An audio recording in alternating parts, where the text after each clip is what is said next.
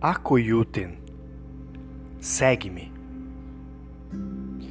Aconteceu que, em casa de Levi, publicanos e pessoas de má fama, que eram numerosas e seguiam Jesus, estavam à mesa com ele e seus discípulos.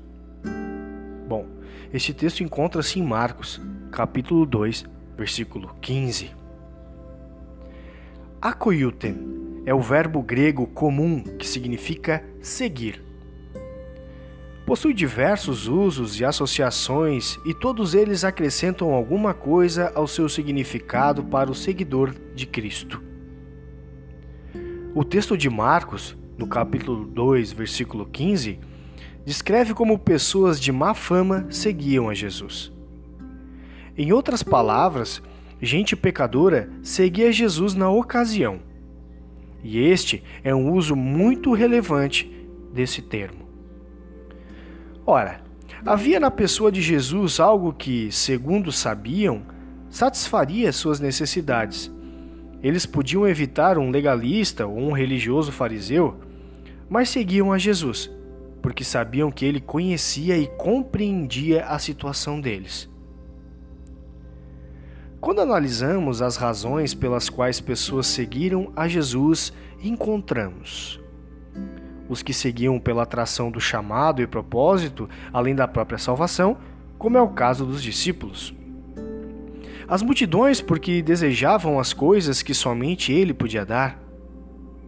Os cegos, a fim de recuperarem a visão, desejavam seu poder e milagres.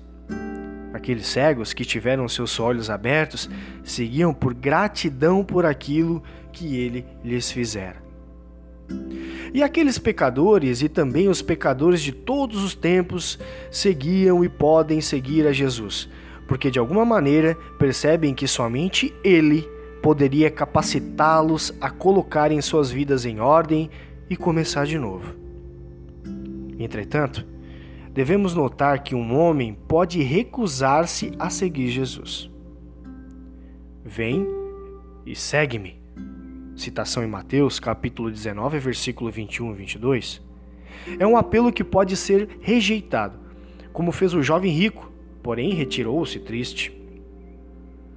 O resultado da recusa é sempre tristeza.